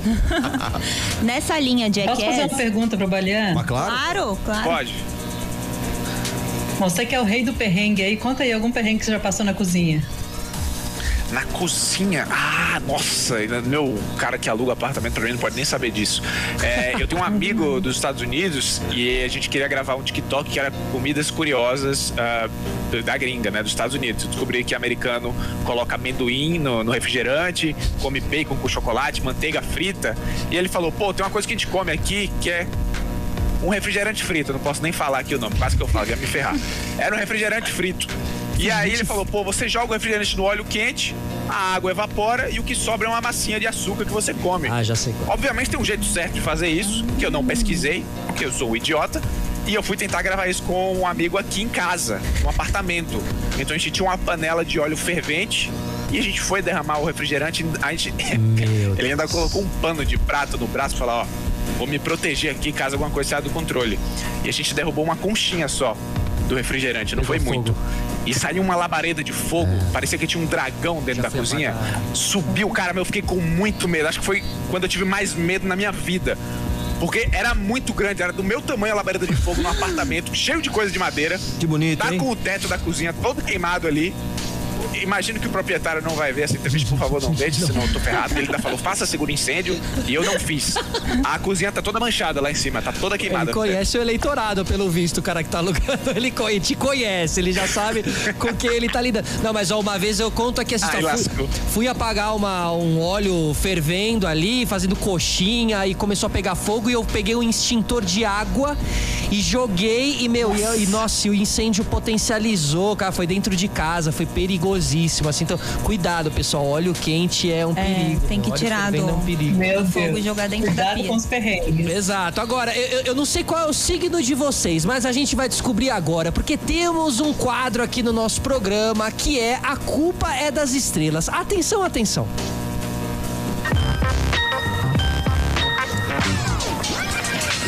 Ok, ok, aqui estamos nós. A culpa é das estrelas, o nosso astrólogo Emerson Souza, astrólogo só nas terças-feiras, das sete e meia às nove. É isso aí. Vou começar pela Estela. A Estela me confundiu, né? Que ela nasceu Ares, depois passou pro Capricórnio, teve uma temporada Gêmeos e hoje é Taurina. Como que é? Pra começar, explica um pouquinho pra gente como é que começou isso aí, essa, essa história, esse, esse seu lapso Não, isso astrológico. foi, isso foi bem interessante, né? Muito bem. Eu nasci no dia 20 de abril. Minha vida inteira eu soube que eu era ariana e com um ascendente Ares. Ou seja, não tem como escapar. Ares com Um Ares. doce de pessoa. Sempre foi um dilema lidar com isso, né? Porque sabemos que. Não, mas eu, eu, eu tinha esse lado doce, a gente só não sabia onde ele estava, mas ele existia. E brincando com uma amiga, a gente estava já tomando uns vinhos e tudo mais, e ela falou assim: ah, vamos ver o seu mapa astral. Aí pegou o aplicativo, foi lá, colocou meus dados e tal. Você é touro com ascendente Ares. Eu falei: oi? Não, sou Ares. Não, então peraí, vamos pegar outro aplicativo. Você é touro com ascendente Ares. Então, naquele dia, minha cabeça já deu um creque que eu falei: bom, a vida inteira eu achei que eu era Ares.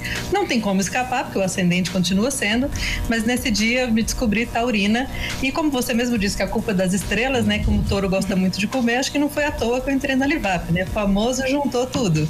Então tá aí essa história que eu me descobri taurina ano passado e estou convivendo com isso agora, mas eu me encontrei bastante, tanto em touro quanto em Ares. Acho que essa combinação aí é, reflete mais o que eu é, do, que eu sou do que o Ares com Ares. E tem um ascendente, um ascendente não, como é que é? Tem a Lua em Câncer que traz todo o lado emotivo que a Cagão. pessoa que estava lá fazendo esse meu pseudomapa falou, como é que você lida com isso tudo? Eu falei, eu não faço a menor ideia, quem disse que eu lido, né? Então vamos lá, vocês podem me ajudar a entender aí. É, É, não, tá aqui não, não te, não te ajudou muito, né? A Ariana não é, não é de Deus, né? A, a- a Ariana é tipo Lúcifer, era anjo quando nasceu, mas desviou. é criativo, é comunicativo, Total. mas é genioso, é meio, é meio pensa e faz, assim. Pensa, sabe, faz primeiro, depois pensa, tal. Aí você, você mudou pra Taurino, que também é cabeça dura pra caramba. É, gosta de estabilidade, gosta de confiança, mas é muito cabeira, cabeça dura. Pra mudar de opinião assim é meio complicado. E gosta de comer, gosta de gastronomia. não Nada como uma boa comer. argumentação, Emerson. Viu? Sim, pode ser. Nada como uma boa argumentação. Você acha que tá melhor o Taurina? Olha, eu acho que eu me encontrei mais, porque eu tinha um certo dilema, que as pessoas sempre falavam, nossa, Áries com Áries, causava aquela, aquele certo Medo. afastamento de início. Então eu acho que. Eu acho. É medo. É, é medo, é medo. Mas eu acho que, que eu me encontrei bem com, com touro aí, com Ares, com, juntando um pouquinho de câncer, mas é, mas é um dilema mesmo, viu? Eu acho que eu vivo essas emoções o dia inteiro. Mas você vê, a gente, a gente tá num momento de mundo onde as pessoas têm a liberdade de escolher é, ser quem elas querem ser. Então, você pode escolher o seu signo. Isso também devia estar incluso aí. Você percebeu que a Estela, ela é taurina trans, né? Isso, exatamente. Ela é uma taurina trans, Exato. Total, cara. É isso. Uma vamos, taurina vamos trazer trans. esse assunto. Adorei, vou muito adotar. Bom, muito bom. É isso aí. Vocês deveriam. Vou adotar. É, vocês deveriam, deveriam ser igual o Balian, que ele é libriano. E libriano tá tudo bem, tá tudo certo, porque pode ser ou não ser, tudo bem. Se não tiver muita opção, é mais rápido. É sobre isso e tá tudo bem. É, ó, Libriano tem esse negócio, esse lance da, de, de ter uma preocupação em, em- em ser justo, sabe assim? Tanto é que o símbolo até a balança, mas essa preocupação deve demandar muito tempo, né? Você demora muito tempo pra descobrir o que que é justo ou não? Quanto tempo em média você demora pra pra decidir alguma coisa pra fazer? Hein, Valia? Porque eu sei que, que, que Libra. Nossa, demora demais. Demora demais. As eu coisas sou mais básicas da vida, caramba, né? cara. Sim, sim. E, mas, tipo, eu tenho um negócio que eu, eu não tenho problema de, de resolver coisas grandes, problemas catastróficos, problemas Sim. de vida ou morte, ou de ruína ou não. Agora, eu não consigo lidar com coisa pequena, cara. Eu não consigo lidar com coisa fora do lugar, com boleto, essas coisas me matam, sacou? Boleto. Deixa eu te falar, boleto. Eu não sei o que, que isso tem a ver com o meu Boleto signo. você Gostaria paga de saber, paga. inclusive. É que você tá muito bem de grana, porque da onde eu venho, o boleto não é coisa pequena. Viu? Não, não, não é, a questão não é pagar o boleto, tipo, lembrar de pagar o boleto, lembrar de ir ali resolver aquele negócio, de Ver ir no boleto. cartório de pegar um guichê. Eu prefiro levar um tiro do que fazer essas coisas, tá ligado? Eu prefiro lidar, ô Balian, tem um problema no canal aqui, se você não resolver agora, a carreira acabou. Você, eu, tranquilo, estralo os dedos, vou e faço. Agora o guichê, cara, acaba comigo. É que o guichê é um perigo. né, É, cara? não, é, o então, guichê, essa, ele, é- ele é- não- essa é a característica comum é a- todos os librianos. É, é, é isso, é isso. No macro se funciona bem, mas nas coisas menores, tipo, eu tenho um amigo que inclusive tá aqui no estúdio, que ah, o celular existe assim, há tipo há uns 30 anos, sei lá, quanto tempo tem esse celular. Até hoje de manhã ele já acorda com a bateria acabada. tipo, ah, tem que carregar. ah, meu, o- ó, pra carregar a bateria, só pra você ter uma coisinhas básicas, assim. Pra coisa macro, beleza, mas pra essas coisas. Então isso claro, te. né, o simples da vida. Isso não atrapalha no teu trabalho para escolher, por exemplo, os vídeos que você vai fazer ou qual que você escolheu, você já esqueceu? Não. Você vive normal aí também. Não, não, não. Isso aí não atrapalha, não atrapalha porque, é, como eu disse antes, aí, o trabalho eu, eu levo como uma diversão. Eu, eu acho até que é um pouco desleal, porque eu não sinto que é trabalho em nenhum momento, sabe? É, eu tô literalmente me divertindo, não tô conseguindo pagar minhas contas com isso, mas era trabalho até quando eu tinha que editar os meus vídeos. Que mesmo gostando de fazer já é um, um trabalho chato. Mas fora isso, nenhum problema para poder resolver essas coisas. Agora, por exemplo, tem que resolver uma coisa com o vídeo, tem que falar com tal pessoa, tem que ligar pra não sei quem, aí já começa a doer aqui do rim, sabe? Aí eu, eu mando outra pessoa pra fazer, eu não consigo, cara. Maravilhoso, é isso. Esse foi o nosso quadro aqui. A culpa é das estrelas. Você aí com seu signo, eu tenho certeza que você se identifica com o nosso quadro. Esclarece, esclarece. Balian, eu quero saber qual a sua ideia que você ainda não colocou em prática, porque você até você tem medo dessa ideia. Boa, ou porque é cara, de repente. Casar? Que ele tem medo de morrer, talvez. Cara, a ideia que eu É mais. caro pra morrer. A ideia que eu mais. Não, vontade, medo de morrer no vídeo eu não tenho. Eu acho que seria, Ah, tranquilo. seria um final glorioso pra Claro, mim. no vídeo, É, né? se Gravando, alguém tá valendo. Eternizar, gravasse, literalmente. Se alguém finalizasse o vídeo, sabe? No final aquela mensagem, esse vídeo em memória de Bahia. ia ser Eu não tô incrível. preocupado com a O problema é morte. Não dá pra morrer Mas- e perguntar se gravou, né? Falar, gravou? Não dá. A É. seleção tá bem feita, Não, né? inclusive o, David Bowie ensinou como é que o faz as pessoal que coisas. tá trabalhando comigo já tem essa orientação Passou. já. Se der alguma coisa Ah, tá. errada, se alguma coisa sair do controle, continua gravando. Não Boa. desliga a câmera por nada. Depois a gente vê o que que faz. Cara, o vídeo que eu mais quero fazer, que é muito caro e muito difícil. Era, eu ia fazer ele no ano passado, mas eu não consegui por causa do Covid. Que é ir até a Antártida, ah, o continente lá, do Polo Sul, e dar um mergulho no gelo e voltar. Só isso. Pegar um navio para ir até lá, mergulhar e voltar. Eu acho que você não e volta é um desse rolê mergulho. incrível. Porque vai ser muito frio. Cara, eu acho que eu volto. eu acho, porque tem- eu descobri que tem um cruzeiro que vai lá e essa é uma das atividades. Sensacional. Uma das atividades é você é, descer no gelo, ver os pinguins. A outra é você andar nos botes salva-vidas com as, com as orcas. Outra eles magam, amarram a corda de você e você mergulha e volta. Só que, tipo, é um rolê muito caro e muito demorado e perigoso também.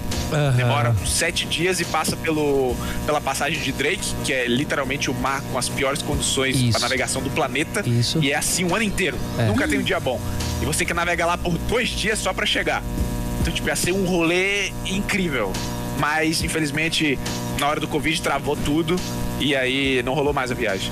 Você sabe que tem o Drake aí, que é, que é realmente um canal muito perigoso, e tem o Cabo Horn também, que é o outro também cabo muito perigoso, onde vários barcos e embarcações se perdem por lá. Mas eu já mergulhei na Patagônia, hein? Já mergulhei com os leões marinhos nos glaciais da Patagônia e Na você... Patagônia Argentina? É. Que isso, hein? Agora, o, o, o- Balian, assim, uma coisa, ele fala, eu vou mergulhar. Agora, a gente não sabe como. O perigoso ele- é é. você mergulhar realmente só de sunga, assim. Livre, né? É, agora, você é, com um John, você tem ali os Johns, né? Que são aquela, aquela roupa especial pra isso. Ou o método Vin Wolf lá, que é o cara que, que, que mergulha na água gelada e fica sem respirar lá. Enfim, é um cara super famoso, tem um método pra quem. Ah, não, mas era de sunga mesmo. Ah, é de sunga Ele, mesmo. tô Então falando, realmente é perigoso, eu acho melhor a gente É de sunga. Cara, ó. É porque eu tenho um padrão de, de, de, de qualidade de, de pesquisa, de perigo, que envolve cinco minutos de pesquisa no Google. Porque mais do que isso eu desisto da ideia. Então, eu descobri que se você cair no mar gelado ali, 45 segundos pra você morrer de hipotermia. Mas- Eu imagino que os caras jogam você e te puxam em 10 segundos, em 12. Inclusive na, no Instagram Usou. da empresa que faz isso, tem umas fotos do pessoal pulando de biquíni lá na Antártida. Acho que ninguém morreu. Felizes, né? Então, Aham, eu feliz, vou. um monte de gente feliz tomando. O- deixa, eu, deixa eu aproveitar aqui. Ah, mas é crioterapia, né? Tem até nome chique. É Ó, isso, esse método aí O, do. o programa tá perto do fim, a gente falou muito da Estela marqueteira, mas a gente não falou da Estela pessoa. Diz aí pra gente, Estela, o, qual é a viagem que você queria fazer? O que, que você queria fazer na sua vida que você não fez ainda, que você tá projetando aí, ou de repente pensando se faz ou não? Nossa, ah, meus sonhos são mais mundanos, assim. Eu sou daquelas que tenho criança pequena ainda, então quero ver meus filhos crescendo saudáveis, felizes, sem nenhuma grande confusão na vida. Viagem, eu já viajei muito, mas claramente tem muito lugar que eu quero conhecer e principalmente voltar nos lugares que, que mais me marcaram. Assim, eu, como agora boa taurina, né, quero muito continuar explorando a Itália, que acho que foi uma das viagens mais lindas que eu já fiz. Ah, acho que eu sou completamente apaixonada pela China, pela Tailândia. Fui para a China já oito vezes a trabalho e adoro tudo que eu vi lá de tecnologia, de alimentação, de eh, experiências completamente diferentes. Mas tem muito lugar que eu nunca fui que eu adoraria ir. Camboja, Laos, eh, Turquia, tem, nossa, Egito, tem muito lugar que eu não fui que eu quero ir. Então, O sonho de acho que eu pagar. quero, atualmente, meu sonho, então, é conseguir ter tempo para fazer isso. Sim. Ó, o sonho de pagar mil dólares num, num japonês, você já re- realizou lá em Austin, no Texas, né? Esse aí vocês me colocaram numa roubada, Nossa, mas que valeu muito a pena, porque a companhia tava ótima e a comida 200 também. Você tá brincando, não dá nem pra mandar um, pô, não sabia. não sabia. Mas tudo bem, realizamos já. E, claro. Não, pior, eu cheguei no, resta... cheguei no restaurante, eu fui rejeitada porque já tava fechando. Eu falei, não, tem uns amigos ali. Mentira, né? Não tinha nem visto que tinha ninguém, me infiltrei na mesa deles. Mas foi uma noite deliciosa e te garanto que inesquecível, por, do- pelos certeza. dois lados, pela companhia e pela conta. Foi legal, foi legal. E vale lembrar, é, é, é, é, ela falou da Itália, né? A Itália é campeã da Eurocopa nesse final de semana, né? Sim, Fazendo muita, sim. muitas famílias aí brasileiras. Qualquer oportunidade de falar de futebol, vocês, italianos, né? claro, eu já jogo, né? Mas, mas, senão, mas são é grandes acontecimentos da semana, grandes acontecimentos. Sim, não, esse foi realmente um, um baita, um baita, um baita jogo e uma baita final. Bom, pessoal, lembrando que acabou a Eurocopa, mas a Olimpíada tá chegando aí em breve, acho que é dia 23 agora de julho que estreia, então falta tá aí ba- batendo na porta. Vai ser no Japão, vai ser de madrugada, então todo mundo se prepare aí, porque os jogos serão disputados é, durante a madrugada. Bom, além de ser hoje cele ser celebrado o Dia Mundial do Rock, também aconteceu a primeira Copa do Mundo, já que a gente está falando de futebol, 1930. Depois da decisão unânime ali de 29 de excluir o futebol da programação dos Jogos Olímpicos em Los Angeles, o presidente da FIFA, o Jules Rimet, que era o nome da taça que o Brasil conquistou, ganhou e roubaram e derreteram a Jules Rimet, né, para vender ouro. É, o, o Jules me ajudou a organizar esse torneio internacional e que, que teve como vitorioso o Uruguai, né? O primeiro, o primeiro campeão mundial da, da história das Copas do Mundo, certo? O Uruguai campeão mundial de, de cannabis, né? Tá na frente. Sim, também, também. Do, canab, do cannabis, do tá, cannabis. Lá tá tudo, tá tudo legalizado lá. E olha, outra curiosidade histórica é que nesse mesmo mês aqui, isso aqui em 2006, era lançado o Twitter, sim, uma das redes mais soci... uma das redes sociais mais populares do mundo. Foi lançada lá no, no Salt by Southwest. Isso, que é esse festival em Austin que vocês pagam, que se paga mil reais. O Snapchat também foi lançado lá. Também, não, e muitas coisas, pô, né? Um festival é. de, muita, de muita novidade, assim, muito legal de, de estar. Então, se você é twitteiro ali, que antes era em 120 caracteres, agora é 240 caracteres, certo? Dá pra escrever textão no, no Twitter ou não. E um outro lançamento também que causava reboliço em julho, é, um, é, é, só que em mil, 1983, foi o Nintendo, o NES, que marcou, né? É, que marcou a época aí por ser um videogame muito moderno naquele ano, né? Hoje em dia você olha o NES e você fala, pô, não é um videogame moderno. Mas na época, não, tem, tem, tem, tem. Eu tenho um Nintendo 64 ali, lá em casa. Nintendo fez história. Ô, Balia, você é do videogame aí? Como é que é? Você é gamer? A cadeira Cara, minha vida é. inteira eu joguei computador. Fui comprar um PlayStation há um mês atrás e ferrou, cara. Eu tô viciadíssimo. tô gastando uma fortuna em jogo, inclusive. Foi pro 5? Já foi pra, pra tecnologia nova? É, é, foi pro 5. É, inclusive, você falou do, do, Nintendo 64. Uma vez eu caí numa, numa laranjada quando eu tinha 7 anos. Minha mãe perguntou. Foi o último presente que eu ganhei. Daí pra frente, minha mãe disse que eu não mereci mais nenhum. Ela falou: Você vai ganhar um videogame. Qual você quer? E eu tava na cabeça que eu queria o Nintendo 64, que era o videogame da época. Só que tinha acabado de lançar o PlayStation. É, e eu, não, eu, eu que tava com o Nintendo 64 na cabeça, ela perguntou: Você quer um PlayStation ou quer um Nintendo? Falou: Quero Nintendo. Aí eu falei: Beleza. Minha mãe comprou o Nintendo, me deu o Nintendo. A fita do Nintendo era 70 reais. Minha mãe nunca comprou uma pra mim porque não dava. E os PlayStation, os caras vendiam os discos pirata a 10 pontos. Os caras pagavam 30 reais, levava 5 jogos. Total. Foi uma bosta. Um você conseguia piratear o jogo e o outro não, né? Então realmente o jogo era caro. Exatamente. Né? E, Foi aquela escolha ali que moldou minha vida. Dali pra frente eu fiquei só no computador. Tomei raiva. E depois o PlayStation conseguiu aí fazer um esquema onde hoje em dia também é praticamente impossível. Você piratear um jogo, você quer jogar, você tem que gastar realmente uma grana. Os jogos não são baratos. Ô, Estela, você já jogou videogame também? Não, os do Play 5 tão caros pra caramba. São caros, também. né? Online, né? Estela? Eu sou, eu sou mãe de gamer, né? Então, no final das contas, eu tenho que jogar. Aí a gente fica Não lá brincando. E, e, toda viagem, metade da mala do metade da mala do meu filho tem que ser pro Xbox. Então é um trampo. Sou mãe de gamer, vira gamer, não tem jeito. Imagina, mãe de, uma vez mãe de gamer, sempre gamer. Sempre. Não, e como ela foi pra China várias vezes, imagina a quantidade Nossa. de coisa que ela trouxe daquele lá de lá. Pode crer, pode crer. Os pedidos, a lista, o wishlist. É. Não, foi presa na alfândega, de tanto jogo. Exato. Era a única forma de, de manter a distância saudável era trazendo um monte de presente, né? Senão era um chororô danado. Então Sim. o presente era, era o jeito. É, Gis, quando o Emerson viaja, eu faço a mesma coisa. Falar, ai, ai de você se voltar sem presente, né, Emerson? Nossa, quando vai pra Floripa, tem que trazer presente não pra mim. Não aceito sabonetes de hotel. Isso, exatamente. Não, não, não, Nem Água chaveiro. cobertor Sim. do voo. Eu só trago pro, pro, pro Felipe, eu só trago é, Victoria's Secret, tudo. Ele Exato. Eu gosto assim. Victoria's eu Secret. Assim. Eu sou de... Sou, sou, sou caro, jogador caro. Sou jogador caro. Pessoal, obrigado todo mundo que acompanhou a gente aqui. Lembrando que toda terça-feira, a partir das sete e meia da noite, aqui estamos nós com Reclame na Play. Queria muito agradecer. Hoje a gente recebeu aqui Balian, youtuber, e também Stella Brandt, sócia e CMO da LiveUp. Balian, muito obrigado, mano. Eu que agradeço pelo convite, cara. Foi muito da hora. Obrigadão. Valeu, até a próxima. Estela, brigadão.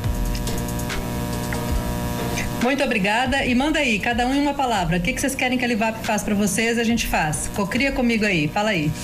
Olha, Batata frita. Rapidinho, papo. É isotônico aqui, o que eu tô tomando aqui, isotônico.